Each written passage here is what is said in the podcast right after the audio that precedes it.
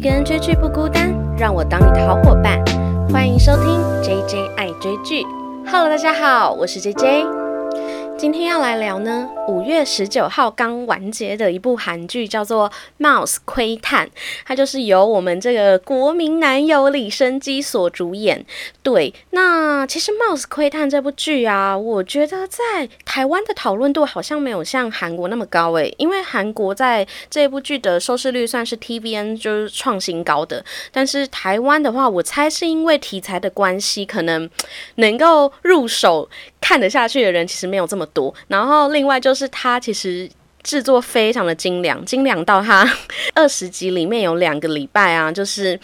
因为可能就是档案出不来吧，所以他就必须就是用特辑来塞。所以其实这部剧啊，因为它非常吃剧情的安排跟你的记忆力，因为它是一个犯罪悬疑剧嘛，所以它前后半段一直都有很大程度的反转。那只要中间它出现这个特辑，然后停播之后，你就很容易忘记前面演什么，所以就时常像我一样，就是在跟播中的人就追得很辛苦，就你已经快要忘记前面剧情的时候，它又有新集数出现，那是笑笑的抱。怨啦，但是老实说，我觉得看完所有的剧情之后，我还是会给这部剧非常高的评价，真的很好看。因为我真的是一个真实犯罪悬疑系列这种韩剧的爱好者，所以我觉得这部戏在前后的反转真的有让人家惊艳到。对，那我就先来简介一下这部剧好了。Mouse 这部剧啊，它其实起源于一个非常哲学性的问题。在我前面这个防疫片单的时候，我就有提到 Mouse 这部剧，它的这个问题呢，就是当你是一个妈妈的时候，你如果在你的孩子出生之前，发现你的孩子拥有杀人魔的基因，你是否会生下他？那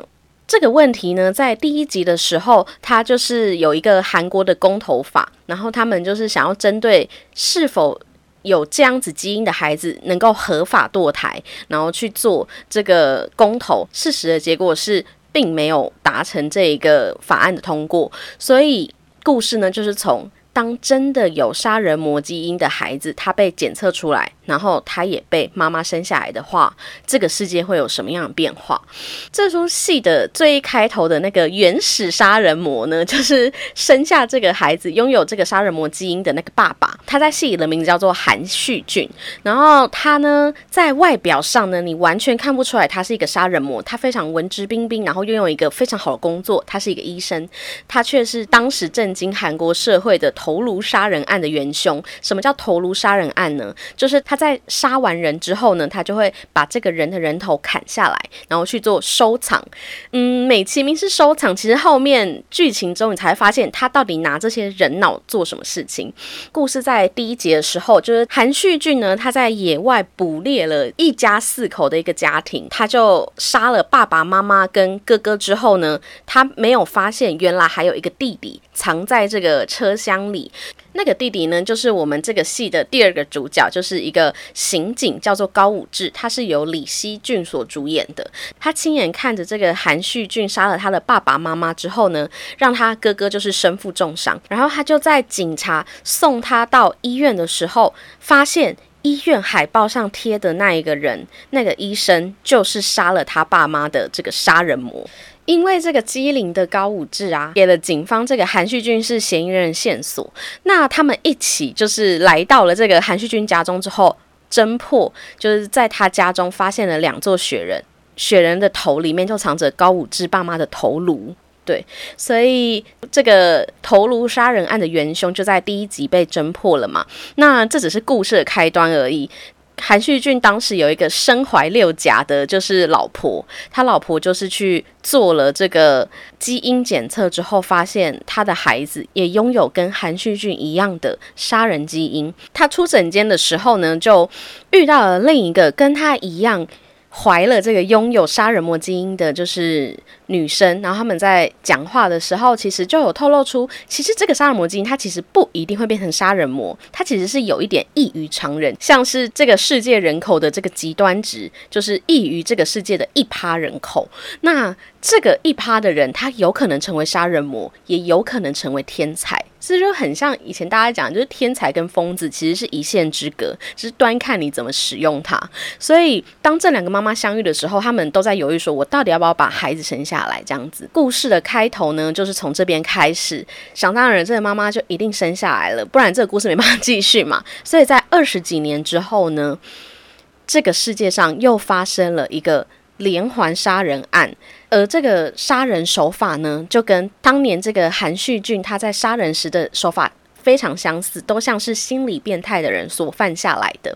然后他会在杀害一个死者之后，用手比中指，然后用那个手指指着十字架，就像是对神的嘲讽。对，那这个故事就是从这个我们的主演李生基他所饰演的这个就是非常善良正直的正正直巡警呢，跟高武志到后来变身成一个就是刑警，但他的当刑警的目的就是想要追查一切罪犯，然后杀死他。对，就是两个非常极端的人，他们凑在一起，一起去追办到底谁是这个连环杀人犯。对，这就是故事的开头。那其实呢，如果你还没有看过这部剧的朋友啊，我非常推荐你一定要先去把这部剧看完，再继续听我的 podcast，因为后面呢，可能就会开始有一些暴雷的情节。而且这部剧你真的是要看完这个所有的这个剧情之后，你会觉得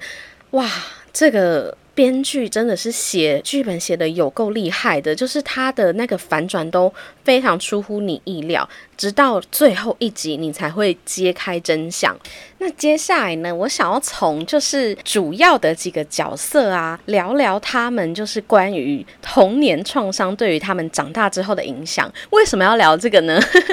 因为其实我在从第一集开始看呢，就稍稍做一下笔记，我就写了一句话，就是。童年的伤要用一辈子来疗愈，然后没想到我看完二十集之后，我又回头就在我的 IG 发问的时候，我又用了这一句同样的话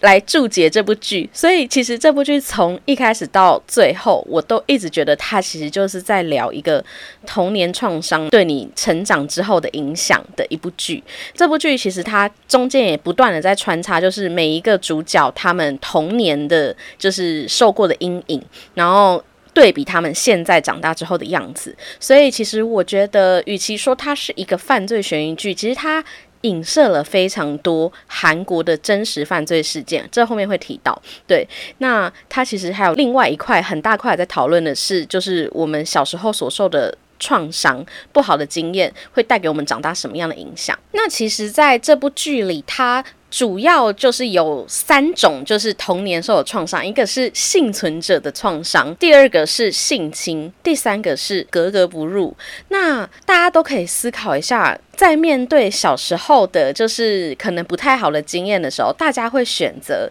逃避它，就是假装它不存在，还是选择主动出击，就是主动去对那些造成你伤害的人复仇？那这部剧里的。几个角色，一个就是李生基所主演的郑正直，然后还有刚才讲到的高武志刑警，然后另外呢，其实还有一个角色呢，他是崔红珠 P.D，他主要呢就是在做这个时事犯罪的节目，其实有一点点像是那个韩国的。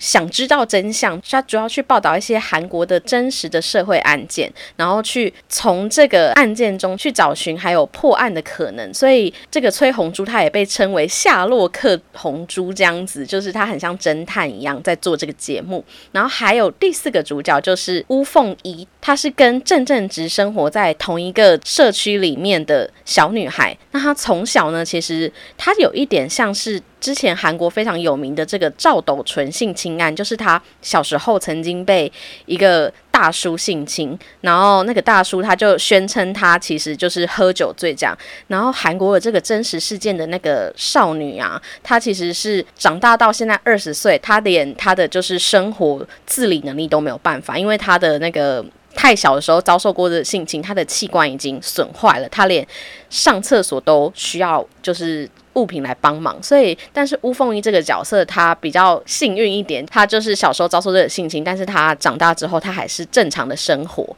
所以他们各自这四个主角，他们有遭受不一样的就是。童年阴影吧。所以大家都可以从这四个主角里面，当然他们的呈现的手法是比较极端一点，可能都是杀人案啊、杀人魔这样子。但其实他的，我觉得他们的心理状态也都使用适用在我们一般的状态下。然后大家也可以从他们后续的选择中去思考，说我对于童年那些不太好的经验呐，我应该要怎么做才可以疗愈自己？第一个要来聊的呢，就是我们的主角李生基所主演的郑正直。其实我觉得郑正直的这个童年的心理阴影应该是。格格不入吧，就是不知道大家有没有在小时候成长过程中有觉得自己好像没有这么合群，就是大家都喜欢的东西呢，我可能不一定喜欢，那我可能不敢说出来。可是其实像这个郑正直，他其实是从小就被大家断定说他是一个拥有。心理变态的这个性格的人，诶，我现在爆雷喽，对，所以后面如果就是后面开始的讨论都会有一些爆雷，对，那郑正子他其实。他小时候的原型呢，其实就是韩旭俊的那个儿子韩祝福。他其实从小呢就被大家认为是一个非常可怕的同才。其实郑正直这个杀人犯呢，他是有原型的，这也是这个编剧想要创作这个《Mouse》这个剧本的来源。他其实就是来自于二零一七年有一个韩国的仁川国小女童分尸案。那当时这个女童分尸案后来破获之后，发现犯案者是其实是两位少女啦，但主嫌呢是一个。十七岁的金姓少女，然后在分尸案的审讯的时候，那个母亲曾经说过，就希望被告人能够了解我家的孩子是多么珍贵的存在。但是当这个主嫌金女呢，她被问到说现在让她感到最痛苦的事情是什么的时候，她居然没有任何的罪恶感，只是说了天气这么好，我却无法去看樱花，最让我感到痛苦。那其实后来有发现，其实这个金女啊，她从一出生开始就跟普通人有着不一样的基因，她并没有所谓的镜像神经元。镜像神经元是什么？我也不太清楚，因为我不是理科生。对，但是她似乎就是没有这个镜像神经元的话，就会让她无法感知他人的痛苦，也完全没有罪恶感、同情心、跟恻隐之心，还有后悔的情感。那这个原型呢，也就出现在郑正直他最初他是连环杀人魔的这个形象里面。其实我真的不得不说，李生家这部戏真的超级会演，尤其他是用眼神在演戏，你从他的眼神状态就可以去判断出他现在是杀人魔的性格，还是假装善良的这个郑正直性格，还是他到后来被植入了这个陈耀汉的脑的时候，拥有一般人情感的那种性格。所以他其实在不断的转换过程之间，你都从李生基的眼神去。就是发现他真的是超级会用眼神演戏的演员。那郑正直呢？他回到他说他的童年课题呢，其实就是他跟他人是格格不入的，也就造就他其实在人际关系的处理上是非常的冷漠。但是他后来呢，他为了要假装他是一个正常人，他有。去安排了他的人设，就是他叫改名叫做郑正时，他本来叫做韩祝福嘛，后来又变成朴在勋。后来他发生了就是他家的这个灭门血案之后，他才变成了郑正直，被他的阿姨收养。那他为了要重新建构一个他自己的形象，他就变成了一个热血善良的巡警，然后到处就是帮助邻居啊，打造一个这样子的人设。但其实私底下的他就是一个拥有心。心理变态犯罪的这个凶手，其实他为什么他的杀人手法前面有提到是为什么他都要所有的受害者都比着中指对着那个十字架，就是因为他想要嘲讽神。他小时候有一场戏是他走入这个教堂。他对着神，他想问说：他在神的眼中也跟别人不一样吗？听说他本来就跟别人不同，从生下来的时候就不一样了。他向神祈祷，求神别让他变成怪物，但是神最后没有答应他的请求，他最后变成了杀人魔。在他的心中，他其实并不真的怪罪，就是给他基因的爸爸妈妈或是什么的。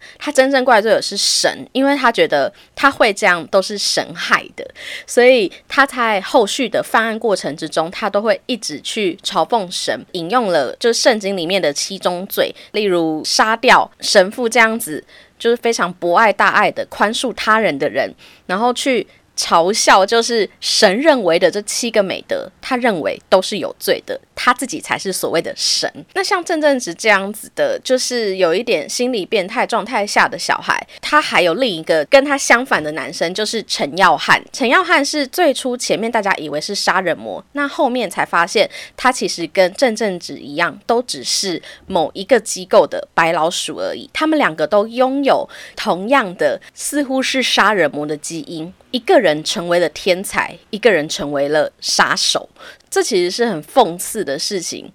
那在后续的剧情里面呢，其实。陈耀汉他为什么成为天才，就是因为他拥有了那个情绪感官的这个基因，他就把这个基因去植入到郑正直的脑中，让他也成为了一个有情感的怪物。其实我觉得郑正直跟陈耀汉这两个角色在这个剧里真的非常非常的可怜，他们从出生就已经是一个白老鼠了。我本来其实不太理解说为什么这部剧叫做 Mouse，后来才发现看到最后刻你才知道，原来是因为这两个人都过着像是。白老鼠般的生活，甚至他们并没有任何的机会去疗愈自己的童年创伤。郑正直他更是被引诱成为一个杀人犯。那其实郑正直，我觉得他就是这个剧里面最可恶，但也是最可怜的角色。那另外一个他的搭档呢，就是高武志。高武志就是前面提到的，他其实是小时候就经历韩旭俊就是杀他家人的事件嘛，然后。他长大之后呢，他面对这一种有一点像是这叫幸存者的创伤吗？就是他是灾难后唯一遗留下来那一个正常的人。其实我觉得，在灾难之中啊，被好好留下来的那个人是最痛苦的，因为受到非常强大的心理压力，就是你身边的人都过世了，可是只有你一个人还好好的活下来，你要背负着这么大的伤痛去过生活，其实是一件非常不容易的事情。所以，其实，在高武志的最初的时候，你会发现他的家里的状态啊，其实是很混乱，就是他家里。摆满了酒瓶，很脏乱。有人常常说，房房间的摆设啊，可以窥探出一个人的个性。那诶，其实可以就连接到我上一集讲，我是遗物整理师，就他们那个遗物整理师都常常从房间的状态去看这个人到底生前是什么样的人嘛。那高武志呢？他的在遭受过这样子的心理创伤下，他虽然成为了一个好像看似坚强形象的刑警，然后去打击犯罪，但他其实内心呢是想要在打击犯罪的过程中去杀害他们，然后进到监牢里去杀掉韩旭俊。所以，其实高武志，我觉得。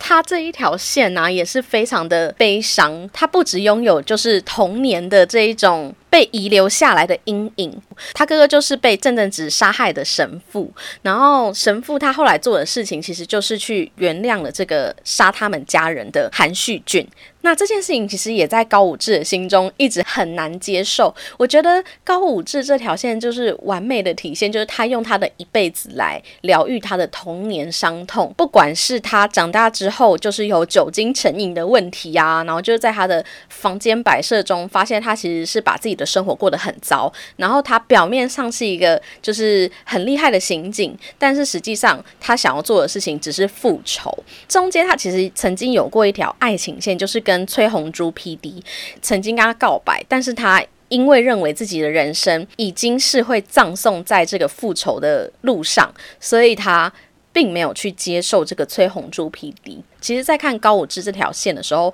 我都会不禁在想，如果我是高武志，然后我看着就是我的家人被杀，我到底要怎么活下去？也许我。我可能没有办法像他一样，就是正面出击，甚至去重新立一个自己的志业，然后去复仇这样子。但其实也许就是复仇的这个影子，让他有活下去的动力。那还有一个呢，就是刚才提到的这个崔红珠啊，其实我觉得他的创伤啊，跟高武志是有一点类似的，他们都也有点像是幸存者创伤。崔红珠呢，他其实小时候呢是跟他的弟弟一起被绑架离开，然后后来他为了要求援，他就把弟弟就是留在这个原地，结果没想到弟弟却被杀害。那后来他被韩旭俊绑架而走，韩旭俊就指使他去引诱一个路人姐姐，然后让他就是跟他一起绑在一起。总之，他小时候就曾经经历过一个这个又被杀人犯指使，然后又被。绑架，然后又让自己的弟弟被杀害。那个路人姐姐为了要帮助这个崔红珠逃离这个绑架现场呢，她也牺牲了她自己。其实我觉得崔红珠的状态跟高武志是有一点像的，他其实。也是经历这一种灾难下的幸存者，所以他带有非常非常深的罪恶感，以至于他甚至忘记自己本来的身份，然后用崔红珠这个名字生活。就是他，尽管他已经后来已经获救了可是他并没有回去跟他爸爸妈妈相认。其实我觉得到后面我都有一点点难理解这件事情，因为其实他都看着他的爸爸妈妈，爸爸妈妈因为他的这个事件之后，就是精神状况有一些问题。没办法好好生活，就是他其实在他做这个制作人的这个过程中啊，他都有看到这件事情，但他一直都没有跳出来。可是你到后面会发现，其实他在面临就是这样子的幸存者的心理创伤的时候，他是有一点想要忘记自己的过去，所以他后来才会重新改名叫崔红珠生活。带着这个跟他关在一起的这个路人姐姐的遗愿，就是成为电视台的制作人，过他新的人生。不过他后续其实是一个非常关键的人物，他就是不断提供给大家线索，然后不断去挖掘真相的这个角色。为什么？其实我觉得跟陈耀汉相遇是有关系的。其实他们两个中间曾经是一个恋人的关系，他后来也怀了陈耀汉的儿子，然后把他生下来。他在看着陈耀汉啊，就是发现自己，因为陈耀汉他刚才前面有提到，其实郑正直是朴韩旭俊的儿子嘛，但其实他们本来是不知道这件事的，也就是因为韩旭俊的老婆，就是刚才最初在讲剧情简介的时候，就是韩旭俊的老婆啊，他在发现自己的儿子有杀人犯基因之后，他在整间外遇到另一个拥有这样子遭遇的妈妈的时候，他们两个人协议互换自己的小孩。然后，当自己的小孩发现有杀人的倾向的时候，就要动手把他杀死，因为他们怕如果是自己的小孩的话，他会杀不了手，所以他们决定互换小孩。而这个互换的小孩呢，就是陈耀汉跟郑正直。那陈耀汉是由韩旭俊的老婆陈之恩所带大。陈耀汉他从小就是背负着这个杀人犯的儿子的这个原罪，把这个标签去过生活。然后后来他发现。原来他真正的爸爸并不是韩旭俊，他就很气他妈妈之余呢，其实他也一直想要去找寻真相。就是他后来发现，其实他跟郑正直两个人都只是一个秘密组织 OZ 组织的白老鼠。所以他其实是想要去杀掉郑正直，然后让这件事情在他们两个人的手中结束。那在一旁看这个崔红珠啊，我觉得他完完全全就是真的受了陈耀汉有很大的影响。一个是他爱上他的原因，就是他们两个人都是因为拥有这种标签，然后原罪的状态下去相遇，然后两个人都曾经想过自杀，所以在他心中，他觉得陈耀汉跟他是一个非常相似的人。他后来又看着陈耀汉去努力的挖掘真相，想要让这一切结束。那在陈耀汉死后，他也去接受了他的这个遗志，所以他就成为了算是揭开真相一个非常非常大的一个功臣啦。所以其实像呃，他跟前面讲的高武志啊，我觉得他们两个人都是遭受类似的就是。遗留下来的这种幸存者的创伤，然后两个人都是主动出击，一个人是比较就是有一点小小走偏，就是想要靠杀人复仇，然后另一个呢是想要去揭开真相，然后让一切可以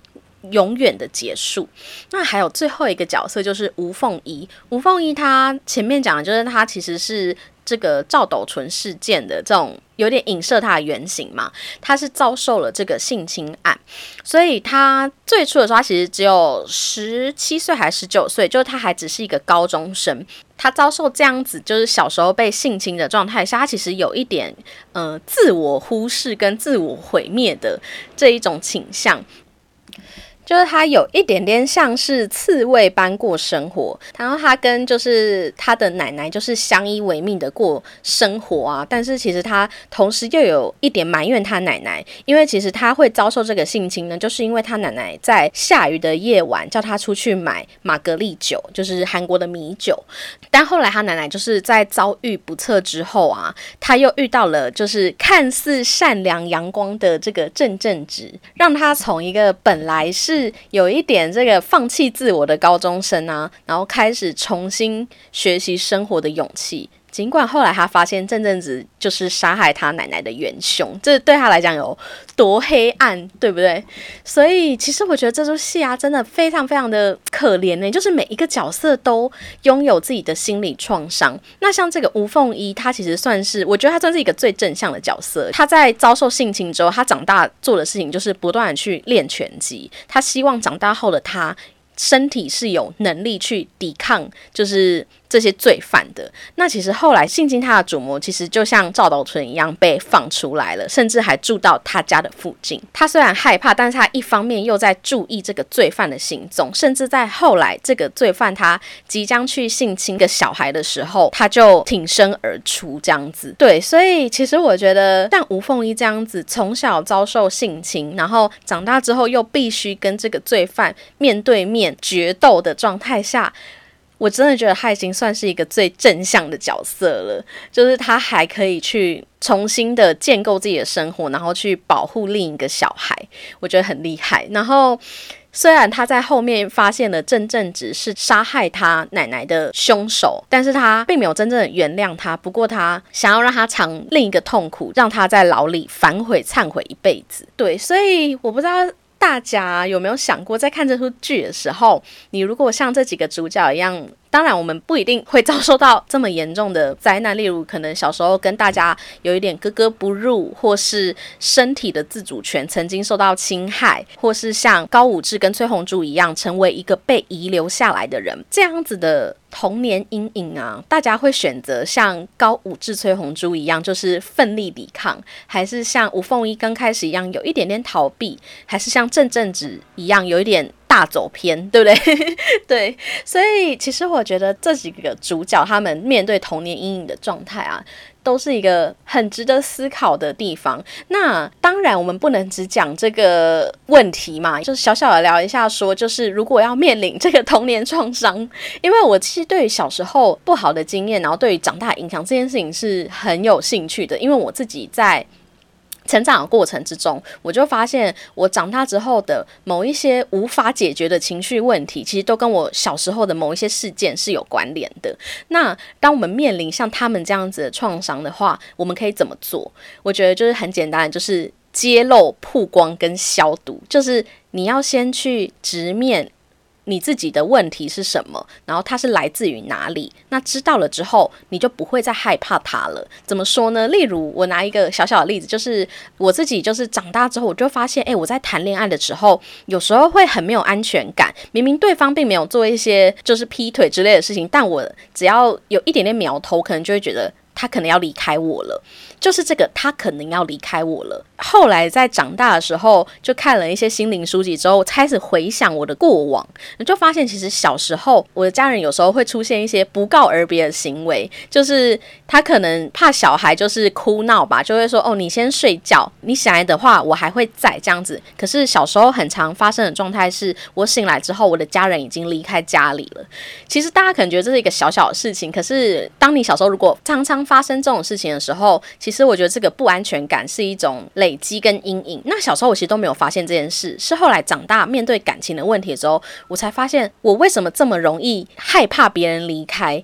就是因为我小时候常常面临离开这件事，那当我知道这件事情之后，我知道我了我的问题，然后这个问题从何而来，最后我做的事情就是消毒。消毒是什么意思？就是我觉得其实也没有所谓的消不消毒啦，就是我知道了之后，我就不害怕它了。那下次在面对这样子的情绪的时候，我都会告诉自己，这只是我自己猜测的事情，它不是真的。对，所以这样子的过程其实是一个很漫长的心理治疗，而且自己帮自己，我是自己帮自己啦。就是这其实有一些比较实际的做法，你可能可以跟别人聊天，不断的聊，然后去挖掘自己内心深处的感想，或是你可以透过书写，自由书写，然后去学习把自己的情绪写下来，然后去观察自己的情绪。对，所以其实如果在面临这样子的心灵创伤的话，我自己的经验是告诉大家，你可以透过自由书写，或是跟别人聊聊，然后去不断挖掘你内心深层的那一个你没有想过的那种黑暗面，这样子也可以像这几位主角一样。其实他们最后有没有真正的疗愈到自己呢？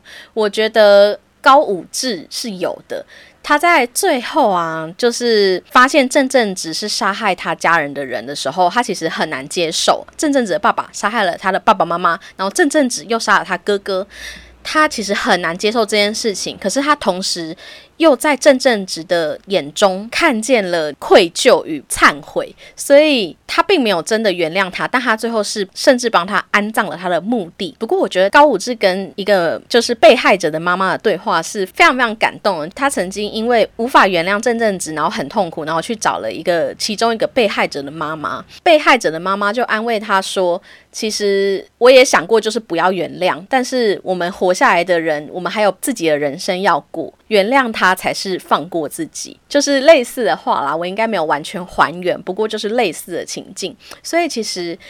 我觉得这也是他哥哥，就是高神父教给他的课题。最初的时候，他是没有办法理解他哥哥为什么要原谅这件事。可是，在经历这一大段日子之后，他选择了原谅。接下来呢，我想要来聊一下，就是这个五月二十号啊，它还有出一个就是尾声的特别特辑。在尾声的这个特辑啊，就是有非常多的彩蛋，而且还埋藏了第二季的伏笔，就是有可能郑正直并没有真的死掉吗？我觉得那个尾声特辑还蛮有趣，就是他请了这几个主演主角，然后到现场，然后大家去聊一些这个幕后发生的趣事。我觉得最好笑的事情是，里面有一个丹尼尔博士啊，他是一个很重要的角色，他从第一集待到了二十集，他都时不时会出现一下。然后他出现的画面都在讲电话，他的主要角色就是他是检测出基因的学者。他最好笑的是他自己说，他其实每次在讲电话的时候，他都不知道他在跟谁讲电话，然后他就这样。一路演到了十七集那一天，然后他终于上了这个崔红珠 P D 的车的时候，才发现啊，原来我在跟崔红珠 P D 讲话。他一直以为他在跟别人讲话，这样子非常的搞笑。因为我觉得像这种比较悬疑犯罪的戏嘛，就是结局的安排非常重要，所以我觉得导演应该是没有让很多角色知道。这个剧情安排走向到底是什么这样子？然后第二个就是为什么他们就提到说，为什么这部戏要拍这么久？就是导演呢，他真的是很爱沟通，就 是就是他的他除了很爱沟通之外，其实他在剧本的撰写啊，还有美术，还有其实大家有发现每一集他的那个。Mouse 的那个 ending card 啊，都有一点不一样。那它这个不一样，其实都跟它这一集的剧情有关。例如，它的 Mouse 有一集呢是有火焰的，然后那一个火焰呢，就是其中一个正正直杀的人，他是用火烧。把他杀死的，所以其实是注意他的每一集 ending card 呢，在导演的设计上，他都非常的注重这种细节。然后除此之外，还有 mouse 的这个就是 ending card 的那个字啊，它其实是有一点对称的，有一点像是他们这个心理变态杀手，他们有一个。就是强迫症自律的性格，就是习惯把东西摆得很整齐，然后整齐划一。所以我觉得这个导演他其实在连这么细节的地方都注重的很仔细，所以他这个拍的比较久也是蛮合理的啦。然后还有最值得提的就是刚才提到第二季的伏笔，它后面有一个隐藏版的结局，就是跟正片二十集播的结局有一点点不一样。一个呢是。告诉你凤一跟崔红珠的近况，就凤一时不时可能会去崔红珠家串门子，然后崔红珠终于跟他爸爸妈妈相认了，然后还有他的小孩，对，然后时不时就会在凤一的眼中可能流露出一些就是看着家庭和乐，然后自己孤独一生的这一种感伤的感觉，对，但他还是过得很幸福愉快。然后崔红珠的那个小孩叫恩宠嘛，他是陈耀汉的儿子，真的长得超级可爱的。然后有一幕呢，就是这个恩宠跑到户外的时候。看到了高武志叔叔，前面没有提到的是，其实是高武志就是拿枪射死这个陈耀汉的人，这样子，他是本来以为他是凶手嘛，所以他就拿枪射了他。这样，那个恩宠呢就问他说：“你认识我爸爸吗？”然后高武志就回他说：“我认识啊，我是亏欠你爸爸很多的人。”对，就是我觉得很很感动。然后，其实，在高武志他后面呢，他其实是成为一个嗯。开着卖鸡蛋车的小摊贩这样子，但是他时不时也会接受到他，就是时不时也会接受到他警局的同事叫他回来的消息。那在这个结局里面啊，其实他的警局同事打来的时候，有提到一个案件，叫做养母孽子事件。这一个案件呢，它其实是韩国最近真实然后非常红的这个。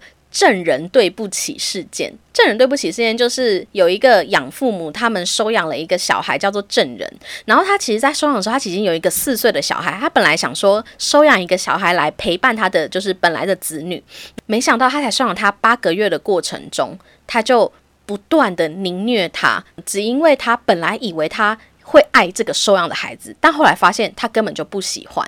而这个证人呢，他其实才十六个月大哦，所以他还是一个小婴儿。所以我严重怀疑，就是编剧可能很想要再把这个社会案件改编，然后成为一个新的第二季这样子，不然他不会在片尾出现吧？不过这个。证人事件啊，大家可以去网络上搜，应该蛮多人在聊了。然后你真的看了会非常生气，就怎么会有这种就是连小婴儿都欺负成这样子的人？对，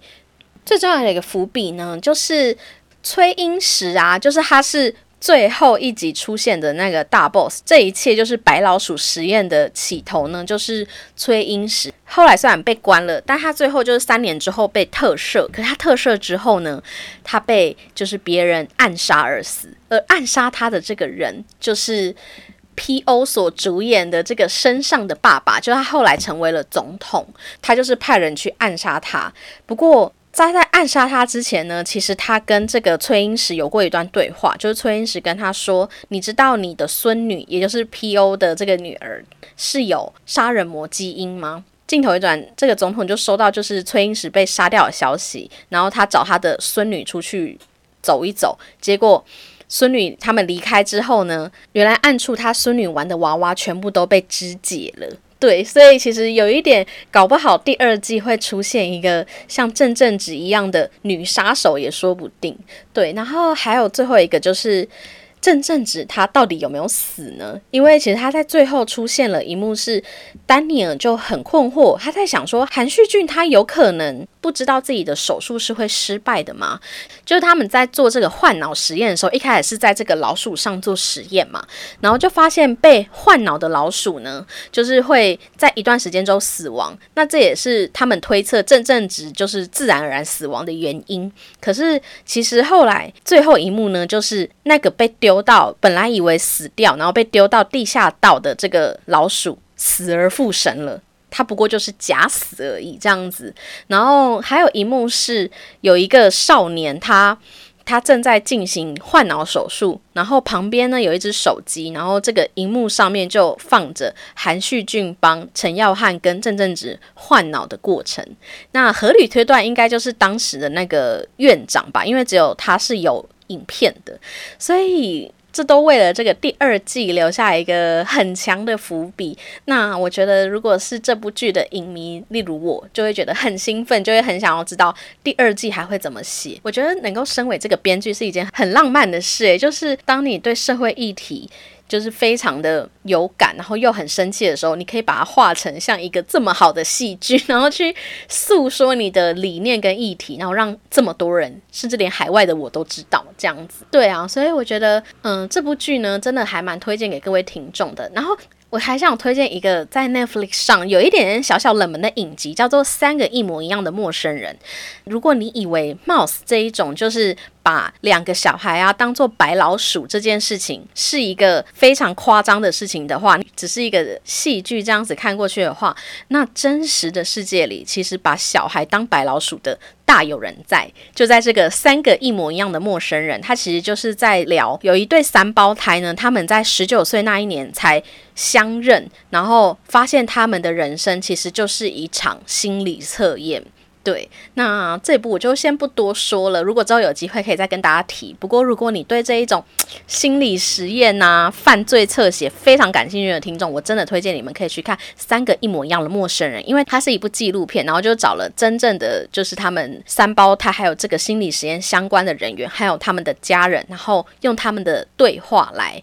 凑成了这一部片，所以是很真实的还原这个三胞胎心理实验的情节，这样子。对，那最后呢，就非常感谢大家今天的收听。大家就防疫在家，一定要注意自己的身体健康。然后如果有兴趣的话，也可以去听我前面两集，就是聊吴雷的防疫片单系列。对，那非常感谢大家今天的收听。那如果想要给我一些 feedback 的话，都欢迎去我的 IG 搜寻 JJ 爱追剧，然后给我一些 feedback，或是可以在底下给我一些五星好评。好，非常感谢大家今天的收听，大家再见，拜拜。